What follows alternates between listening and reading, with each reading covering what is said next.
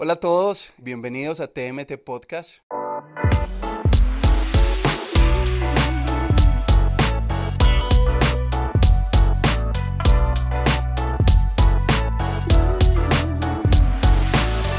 TMT Podcast.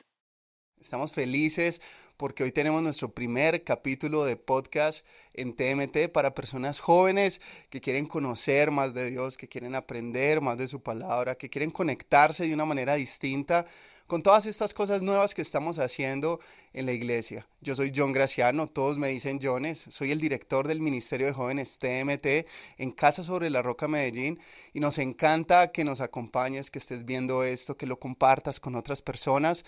Este podcast tiene toda la intención de ayudarnos a todas las personas a adquirir herramientas para llevar nuestra vida cristiana de una manera distinta, de una manera que le agrade a Dios, que podamos aprender incluso cosas que hemos escuchado de otra forma y rediseñar todos aquellos pensamientos que tenemos en nuestro corazón guardados y que se casi que se vuelven en nuestro estilo de vida. Hoy, en nuestro primer capítulo de podcast, vamos a hablar de un tema súper candente y es el tema de aquellas cosas que hago que no puedo controlar. ¿sí? Hoy vamos a hablar de un comportamiento que se vuelve compulsivo, un comportamiento que te controla, que te domina, algo con lo cual estás batallando, algo que se vuelve difícil en muchos momentos de nuestras vidas y que tal vez nos hace pensar, primero que Dios no te ama, que no eres importante, que será que si eres cristiano o será que esta situación en tu vida no tiene solución. La palabra de Dios en Romanos capítulo 7 versículo 15 al 19 dice, no entiendo lo que me pasa pues no hago lo que quiero, sino lo que aborrezco. Ahora bien, si hago lo que no quiero, estoy de acuerdo en que la ley es buena, pero en ese caso ya no soy yo quien la lleva a cabo, sino el pecado que habita en mí. Yo sé que en mí, es decir, en mi naturaleza pecaminosa, nada bueno habita. Aunque deseo hacer lo bueno, no soy capaz de hacerlo. De hecho, no hago el bien que quiero, sino el mal que no quiero. Y si hago lo que no quiero, ya no soy yo quien lo hace, sino el pecado que habita en mí. Este pasaje se ha convertido en uno de esos pasajes bandera en mi vida, porque la palabra de Dios nos habla de que el apóstol Pablo, una persona que todos tal vez pensamos o asumimos que tenía una gran relación con Dios, que conocía al Señor, que hacía cosas diferentes, que, wow, o sea, si alguien tiene intimidad con Dios y sabe de qué estamos hablando es Él, ¿sí? Pero Pablo dice, hey, estoy batallando con el pecado y no puedo controlarlo.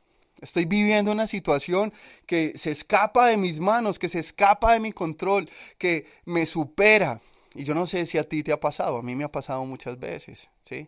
En este espacio vas a encontrar la vulnerabilidad de alguien que quiere amar a Dios, quiere seguirlo, quiere obedecerlo, quiere mantenerse firme, pero te digo que cuesta, cuesta bastante mantenerse puro en medio de las situaciones que todos vivimos, ¿sí?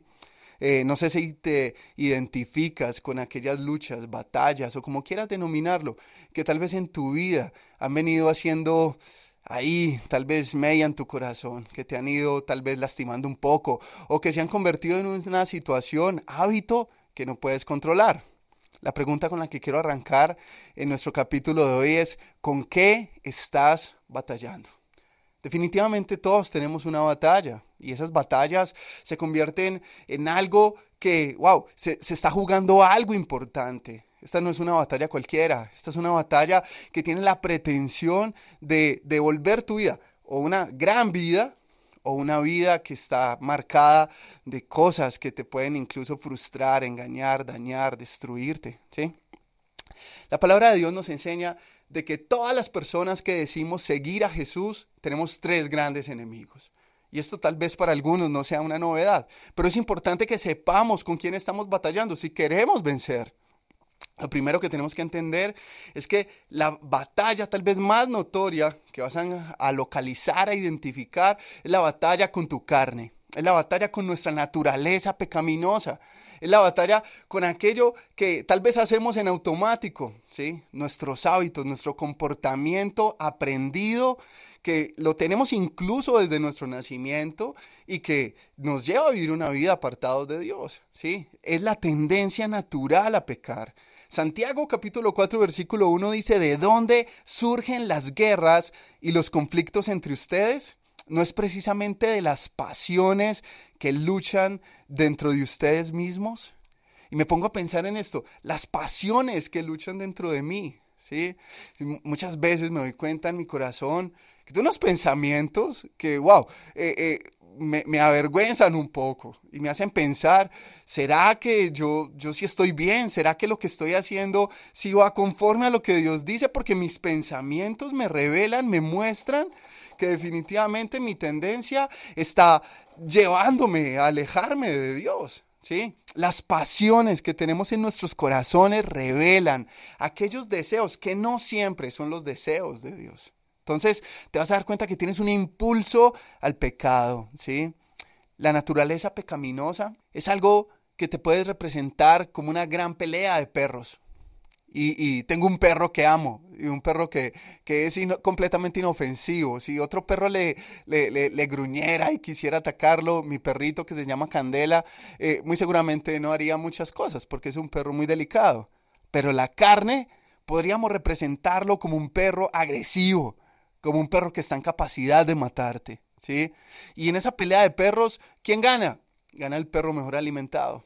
Entonces la naturaleza pecaminosa versus tu determinación por vivir en santidad va a mostrarte que el perro mejor alimentado es el que va a ganar, ¿sí?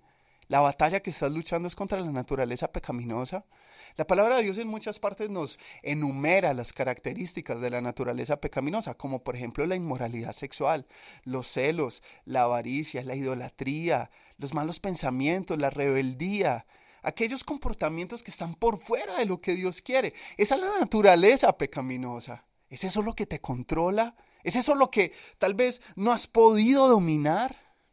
Pasemos a un siguiente enemigo. Y ese enemigo se llama el mundo.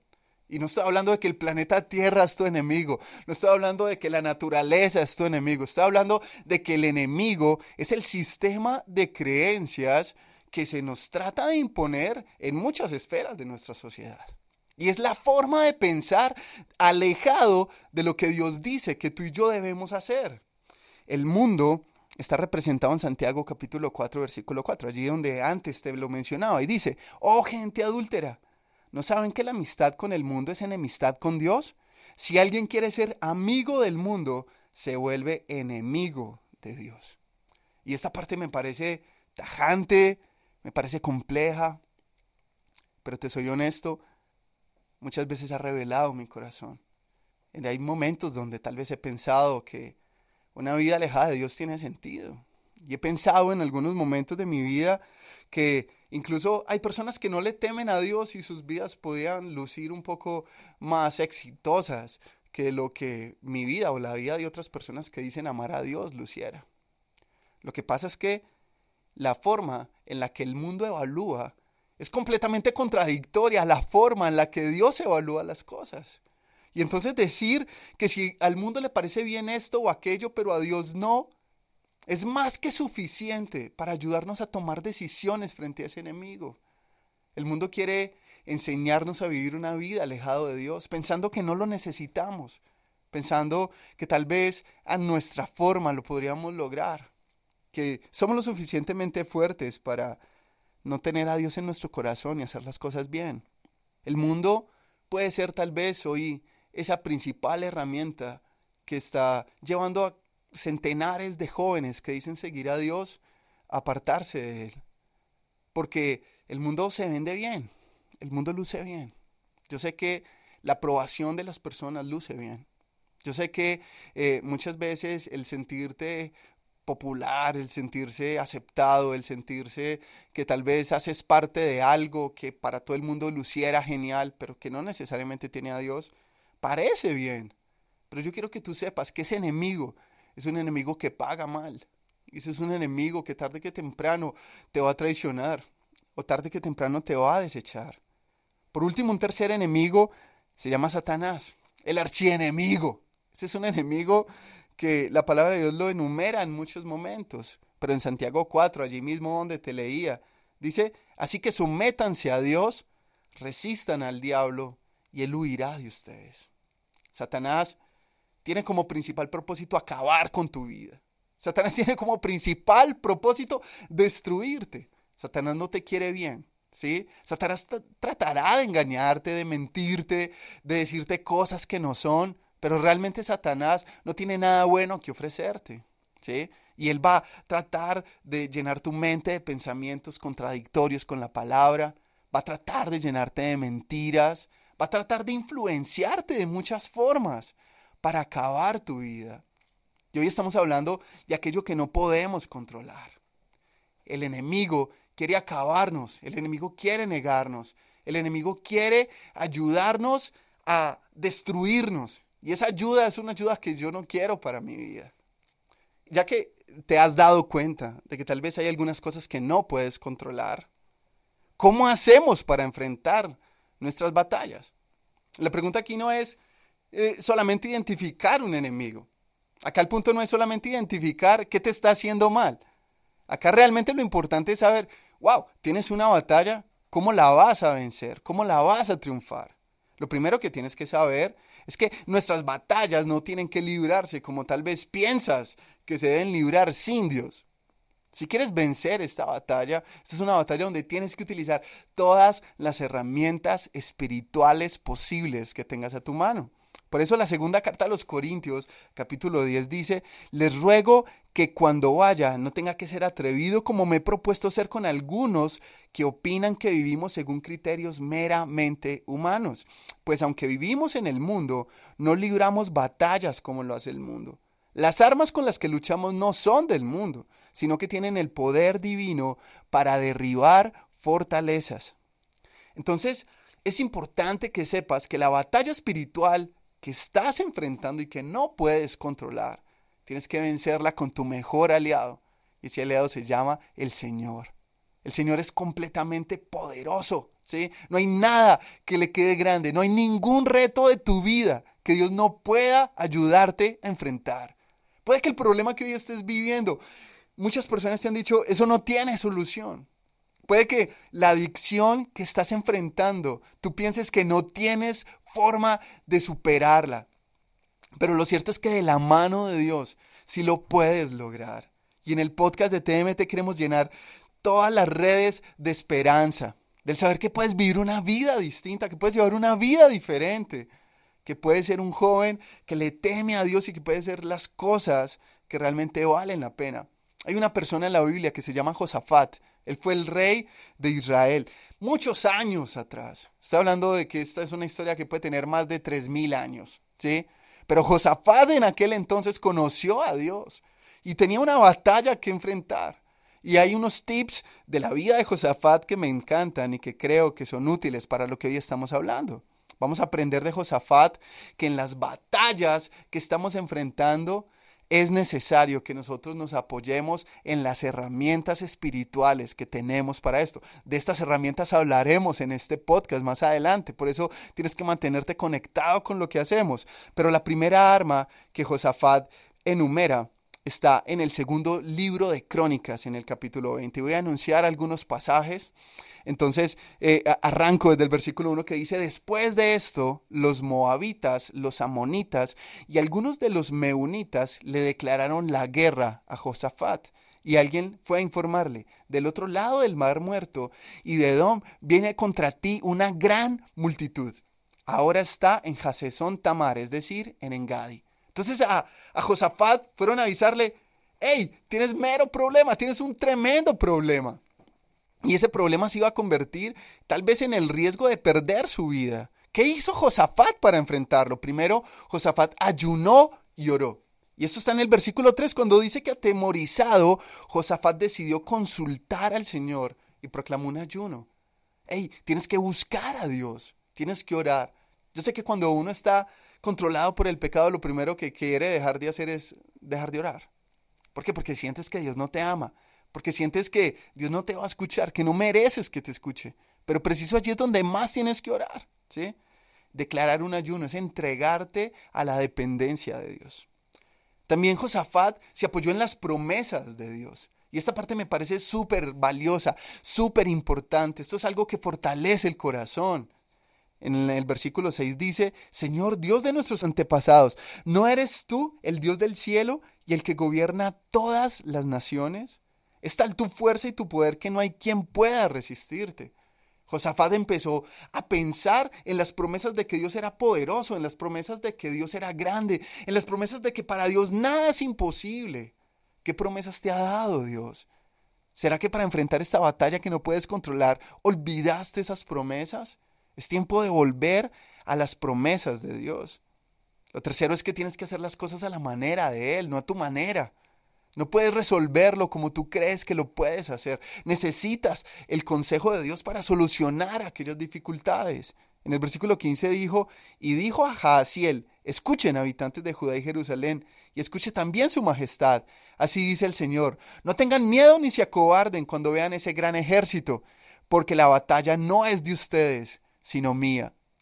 Y yo quiero que tú sepas que el problema que hoy tienes, el Señor quiere enfrentarlo contigo. El problema que hoy tienes, el Señor está interesado en ayudarte. Tal vez te has sentido solo, tal vez te has puesto a pensar de que no tienes el apoyo de nadie para enfrentarlo. Pero el apoyo más importante, que es el apoyo de Dios, lo tienes hoy para ti. Adorar a Dios es vital. Y esta historia termina con una serie de personas que en medio del rigor de la batalla se pasan al frente incluso de los soldados y empiezan a alabar a Dios. Y yo quiero que pienses por un segundo en lo contracultural que es ir a una batalla de ejércitos y no poner al frente a las personas con armas, sino poner a alguien a cantar. Y eso me hace pensar que Dios siempre hace las cosas de una manera distinta y resolver los problemas que tú estás enfrentando necesita que lo hagas diferente. Tal vez lo has intentado de muchas formas, pero no ha funcionado. Necesitas hacerlo a la manera de Dios. En el versículo 21 dice, después de consultar con el pueblo, Josafat designó a los que irían al frente del ejército para cantar al Señor y alabar el esplendor de su santidad con el cántico. Den gracias al Señor. Su gran amor perdura para siempre. Tan pronto como empezaron a entonar ese cántico de alabanza, el Señor puso emboscadas contra los amonitas, los moabitas y los del monte de Seir, que habían venido contra Judá, y los derrotó. Y si hoy estás enfrentando una batalla que no puedes controlar, lo primero que tienes que hacer es confiar en Él, confiar en sus promesas, buscarlo en oración, ayunar, adorarlo, pero sobre todo hacerlo a la manera de Dios. De esto se trata el TMT Podcast. Un espacio donde queremos aprender de la palabra de Dios, donde queremos de una manera distinta acercar un mensaje a los jóvenes y donde queremos invitarte a que te mantengas conectado, porque sabemos que todo esto será de bendición para ti y para todos nosotros. Tenemos una batalla que enfrentar, pero vamos a enfrentarla de la manera de Dios. TNT Podcast.